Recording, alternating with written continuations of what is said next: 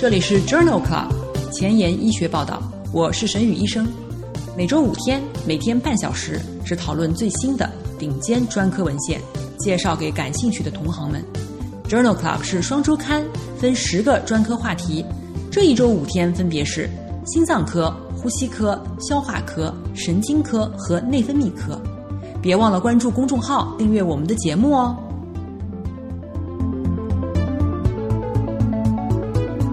今日头条：FDA 批准植入式心脏收缩调节疗法治疗心力衰竭。二，JAMA，院外心脏骤停的患者应该立刻转运还是现场复苏呢？三，《新英格兰医学杂志》，经导管主动脉置换术和外科主动脉置换术五年以后的效果比较。四，JAMA，甲状腺素对于亚临床甲减合并急性心梗患者心功能的影响。Nature 子刊，纳米颗粒包裹的 siRNA 治疗心肌梗死。这里是 Journal Club 前沿医学报道，心脏血管心肌医 Cardiology Monday，我是主播沈宇医生，精彩即将开始。不要走开哦！今天的新药研发，让我们来聊一聊植入式心脏收缩调节疗法。植入式心脏收缩调节疗法 （Cardiac Contraction Modulation，CCM） 使用一种非兴奋性的电信号，在心肌的动作电位绝对不应期之内，使之产生正性激励作用。而不增加心肌氧耗，这与 QRS 波宽度无关。CCM 疗法有利于心脏射血分数降低的心衰，但是不适合心脏再同步化治疗的症状性心衰患者。临床前研究证明，CCM 具有快速正性激励作用，可能通过调节心肌细胞钙离子通道。以及心肌蛋白磷酸化而借道。Optimizer 系统包括一个皮下的脉冲发生器和两个植入室间隔右室面的电极和连接导线。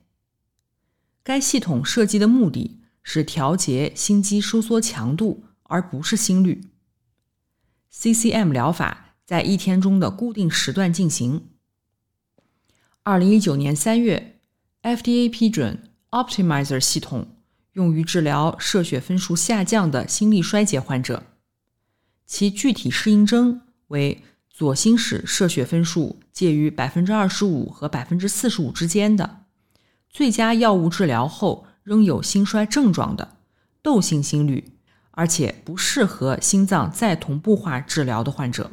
在二零一九年九月的 European Journal of Heart Failure 杂志上。发表了 CCM REG 研究，研究旨在评价纽约心功能三到四级的症状性左心室血分数介于百分之二十五到百分之四十五之间的 QRS 波小于一百三十毫秒的患者当中，心脏收缩调节疗法 CCM 是否能够改善症状和运动耐量，减少心力衰竭住院。这项研究一共纳入了一百四十例患者，随访三年，患者心衰住院风险下降了百分之七十五，从一点二每患者年减少至了零点三五每患者年，P 值小于零点零零零一。将左室射血分数百分之三十五到百分之四十五，以及百分之二十五和百分之三十五的患者进行单独分析。三十五到四十五的患者以及二十五到三十四的患者住院率也有相似的下降。明尼苏达心衰问卷评分以及纽约心功能分级在所有的三个队列当中都有所改善，并且随着时间的推移逐步改善。P 值小于零点零零二，三年的生存期为百分之八十二。与西雅图心衰模型预测的三年生存期相似。，EF 值介于百分之二十四到百分之三十四组的患者，三年生存率为百分之七十九点四，优于预测值，p 值等于零点零四六。这项 CCM-RAGE 研究认为，心脏收缩调节疗法治疗左室射血分数介于百分之二十五到百分之四十五的 QRS 波小于一百三十毫秒的患者。可以显著的降低心衰的住院率，总死亡率与预测值相似。但是，左室射血分数介于百分之三十五到百分之四十五之间的患者，死亡率略低于预测值。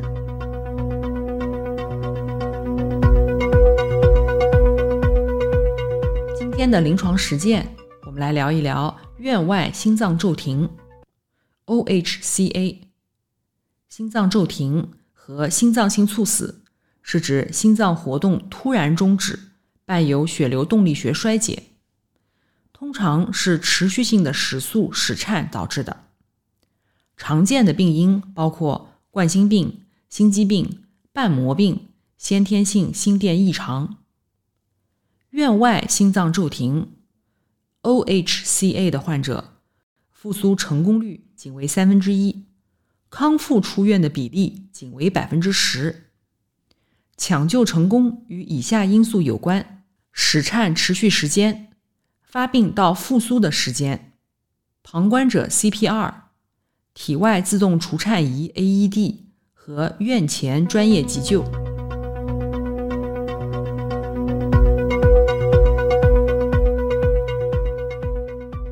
在二零二零年十一月份的。美国心脏学会杂志上发表了一篇回顾性的病例对照研究，讨论了院外心脏骤停和急性心肌梗死的临床血管造影特征。心脏骤停是急性心肌梗死的严重并发症，虽然心肌梗死的住院死亡率有所下降，但是心肌梗死患者合并院外心脏骤停的死亡率仍然很高。这项研究旨在将院外心脏骤停的急性心梗患者与没有出现院外心脏骤停的急性心肌梗死患者临床和血管造影的特征进行比较。研究回顾性的分析了四百八十例急性心梗患者的造影结果，其中百分之二十九合并院外心脏骤停。多因素分析显示，以下的因素。与院外心脏骤停风险显著相关，包括与年龄呈负相关，风险比为零点八；与肾小球滤过率呈负相关，风险比也为零点八；与肌酸激酶的峰值呈正相关，风险比为一点三；与钙通道拮抗剂使用呈负相关，风险比为零点四。与左主干病变呈正相关，风险比高达五点三；以及慢性完全性闭塞性病变呈正相关，风险比达二点九。这项回顾性的病例队列研究认为，院外心脏骤停发生风险显著升高与以下因素相关：年龄较轻、未使用钙通道拮抗剂、肾功能较差、梗死面积较大。左主干病变以及慢性完全闭塞性病变。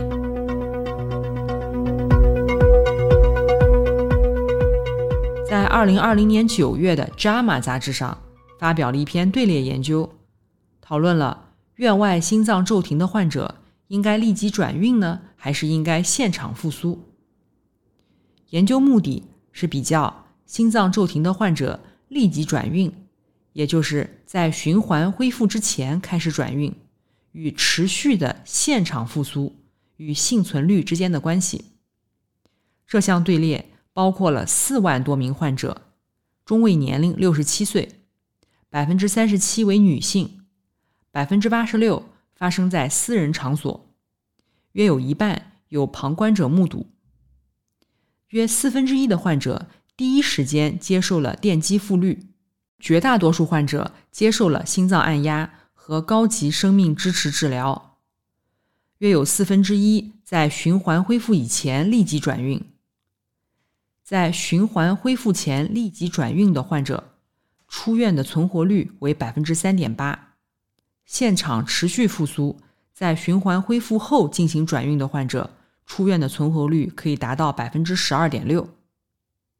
在两万七千例倾向匹配队列患者当中，百分之四立即转运和百分之八点五现场复苏的患者存活，神经系统愈后良好的比例。分别为百分之二点九和百分之七点一。与生存率增加显著相关的因素包括第一时间电击复律、有旁观者目睹以及没有发生心脏骤停。这项队列研究认为，在院外心脏骤停的患者中，持续的现场复苏存活率较高，因此研究不支持在循环恢复以前开始转运。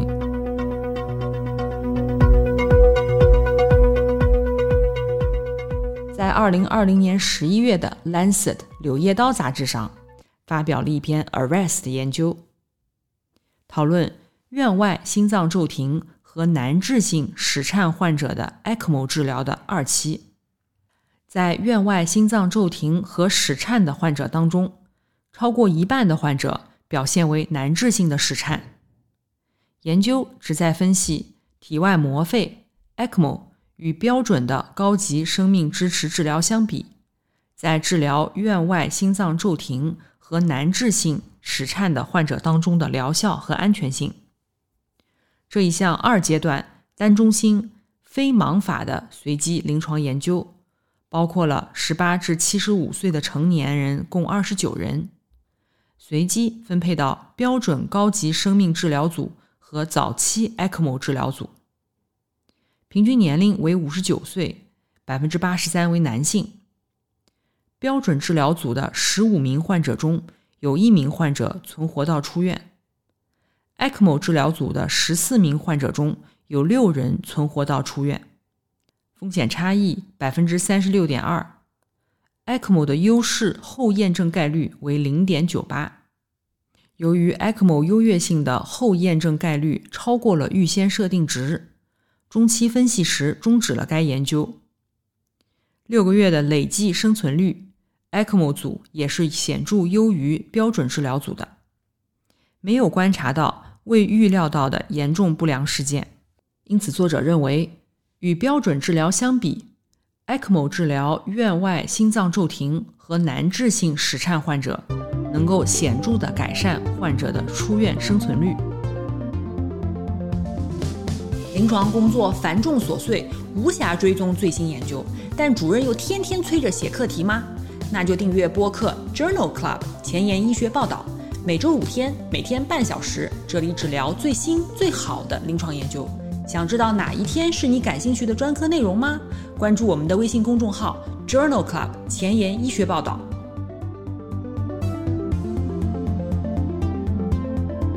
今天临床实践的第二部分。我们来聊一聊经导管主动脉瓣植入术。经导管主动脉瓣植入术 （TAVI） 也称为经导管主动脉瓣置换术 （TAVA）。百分之九十五的病例选择股动脉入路，其他入路包括锁骨下叶动脉、主动脉、心尖、腔静脉和颈动脉。最常用的瓣膜类型。包括球囊扩张式瓣膜、自膨胀式瓣膜以及机械膨胀式瓣膜。在麻醉管理当中，经股动脉或腔静脉的 TAVI 可以在局部麻醉结合镇静下进行。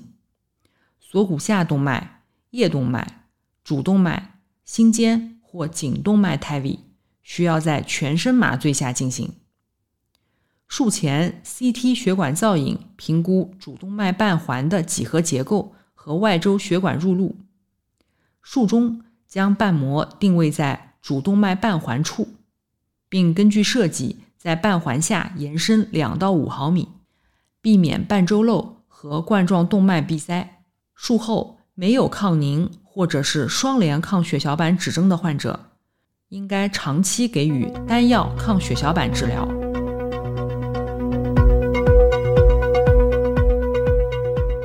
在二零二零年二月的《新英格兰医学杂志》上发表了一篇 Partner Two 研究，比较了经导管主动脉置换术和外科主动脉置换术五年以后的疗效比较。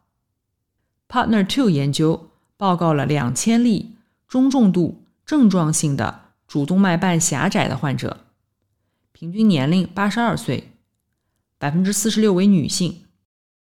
其中，TAVI 使用的是目前已经不在临床使用的 CPN XT 设备，外科手术采用的是生物瓣。研究发现，五年的时候，两组的全因死亡。或致残性卒中的发生率没有显著差异，两组的健康状况结局也没有显著差异。在经导管主动脉置换术的亚组比较，也就是经股动脉入路和经胸入路两组当中，经胸入路的亚组在五年时的并发症风险显著较高。这一下，Partner Two 研究认为。即使是在使用较早期的 TAVI 系统的情况下，TAVI 与外科瓣膜置换术的随机研究的五年随访结果表明，两种治疗方式的结局是相当的。目前，新的微创手术使用直径更小的设备，而且百分之九十五以上采用经股动脉入路。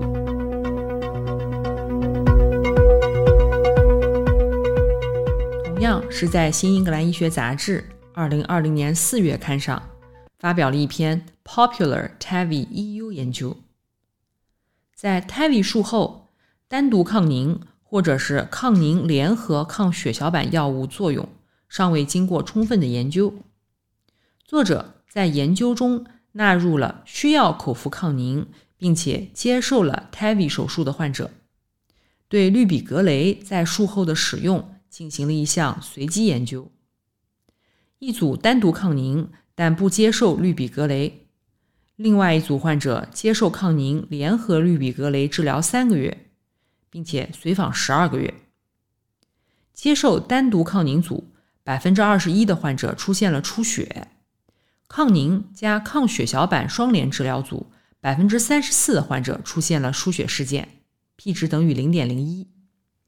TAVI 大多数的出血事件发生在手术部位，大多数出血发生在第一个月，属于小出血。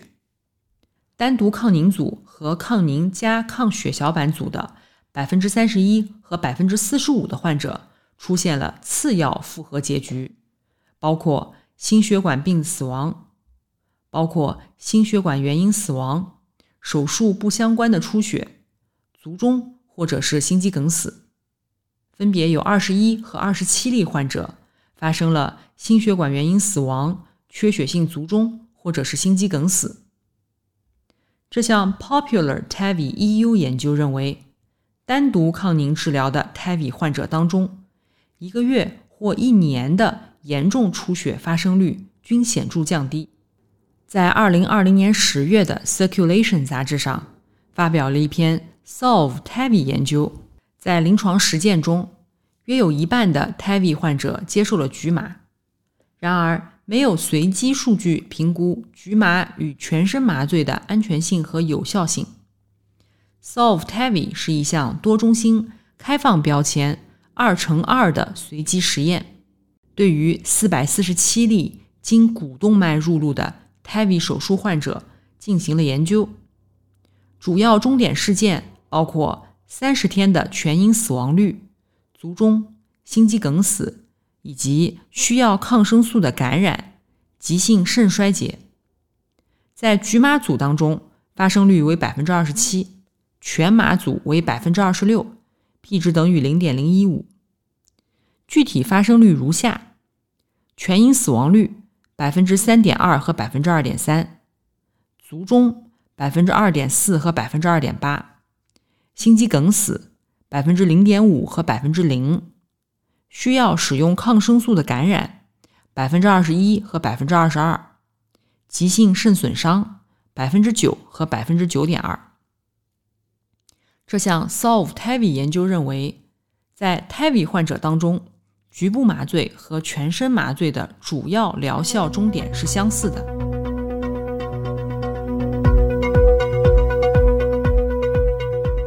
在二零二零年六月的《欧洲心脏病学杂志》上，发表了一篇主动脉生物瓣退行性变以后进行经导管主动脉植入术的长期结局。由于生物瓣的退行性病变，许多医生选择使用 TAVI 手术植入瓣中瓣，也就是 VIV，但是没有关于主动脉瓣中瓣术后长期结果的数据。这项研究旨在评估术后的长期生存以及再干预比例。研究纳入了一千例主动脉瓣中瓣手术患者，平均年龄七十七岁，患者主要接受的是。Medtronic 自膨胀瓣膜和 Edward 球囊可膨胀瓣膜。原生物瓣的直径小于等于二十毫米的患者，八年的生存率低于直径大于二十毫米的患者。与死亡率相关的独立因素还包括年龄和手术当中没有选择股动脉路径。瓣中瓣术后需要再次干预的四十例患者当中。独立相关因素包括严重的假体与患者不匹配、使用 Edward 球囊可膨胀瓣膜和年龄。在这一项长期随访研究当中，认为原失效瓣膜的大小可能会影响瓣中瓣长期死亡率。经导管置换的瓣膜类型也有可能会影响到主动脉瓣中瓣术后的再干预可能性。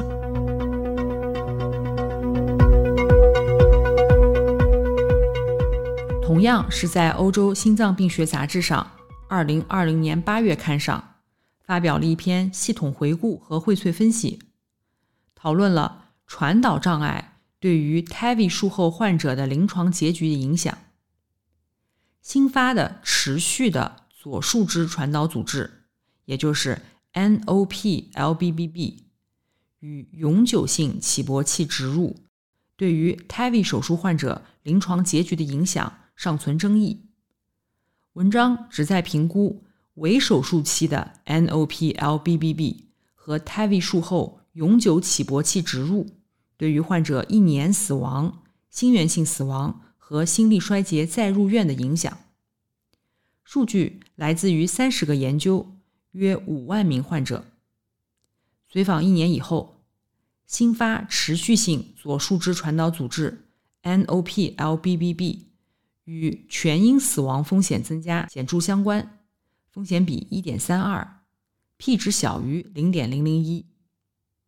与心源性死亡风险增加相关，风险比一点四六，p 值小于零点零零一。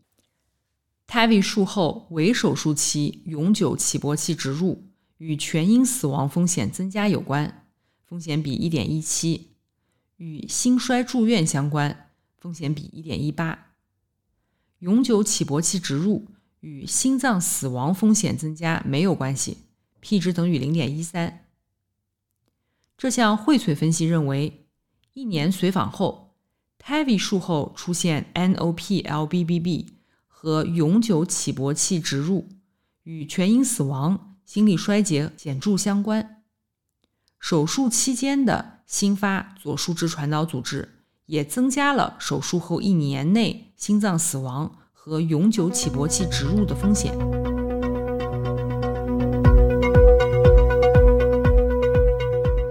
今天分享的最后一篇文章发表在《Circulation 循环杂志》二零二零年十月刊上。最近的临床研究显示，TAVI 手术在死亡率、卒中和再入院方面不劣于外科主动脉置换术。而且有可能更好，但是对于 TAVI 的长期疗效仍然不确定。离散事件模型用于模拟 TAVI 和 SAVI 长期疗效以及对于预期寿命的影响。研究人员进行了一项敏感性的分析，以确定 TAVI 瓣膜持久性对于较年轻的患者的寿命影响。根据患者年龄分为四十岁。五十岁和六十岁组。患者队列由低手术风险的主动脉狭窄的患者组成，平均年龄七十三岁。TAVI 瓣膜失效时间比外科瓣膜短百分之七十以下时，TAVI 和外科手术瓣膜的标准化预期寿命差异小于零点一。与外科瓣膜相比，TAVI 瓣膜失效时间小于百分之三十时。外科手术是首选。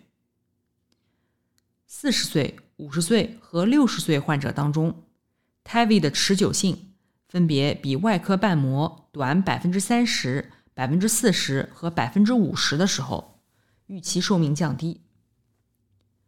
这一项模拟的模型认为，TAVI 瓣膜的持久性必须比外科瓣膜短百分之七十，才能够导致患者预期寿命的缩短。然而，在年轻患者中，TAVI 瓣膜持久性的阈值要高很多。这些研究都表明，基于目前支持 TAVI 瓣膜持久性的证据，对于持久性的关注不应该影响老年低风险患者的手术方式的选择。然而，对于年轻的低风险患者，瓣膜的持久性必须与预期寿命进行权衡。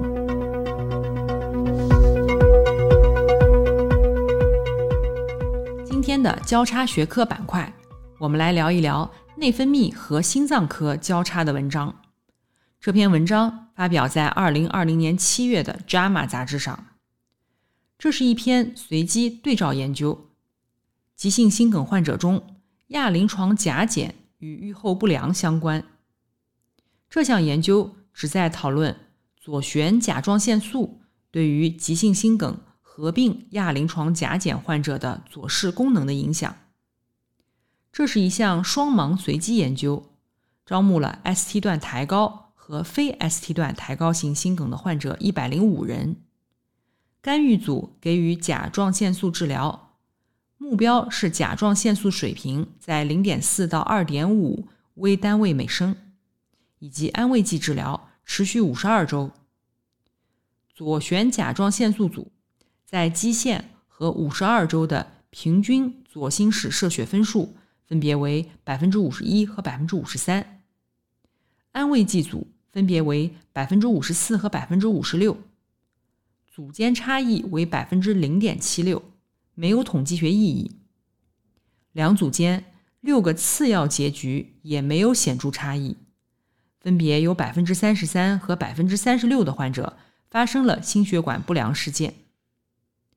这项随机对照研究认为，亚临床甲减合并急性心梗患者中，使用左旋甲状腺素并不能够改善五十二周后的心功能。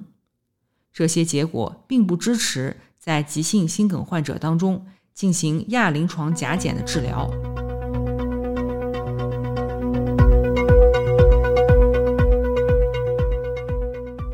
今天的前沿医学，我们来聊一聊。纳米颗粒包裹的 siRNA 治疗心梗。这篇文章发表在二零二零年十月的《Nature Biochemical Engineering》杂志上。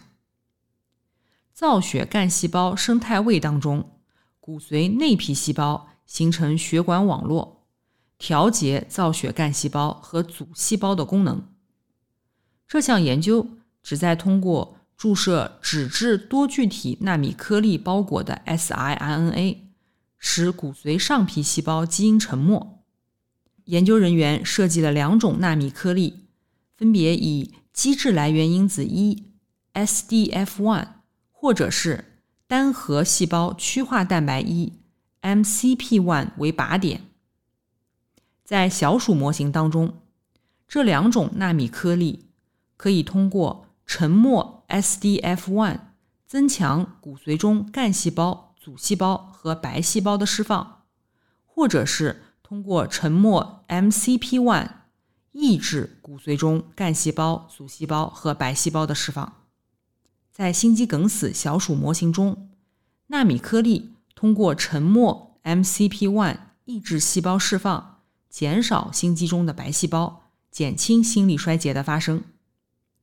这项基础研究认为，纳米颗粒包裹的 siRNA 未来可能用于治疗癌症、感染和心血管疾病。本期节目就到此结束了。因为你的分享，已经有越来越多的医务工作者了解我们、关心我们了。如果喜欢我们的节目，现在就去分享吧。明天是呼吸重症星期二，不见不散。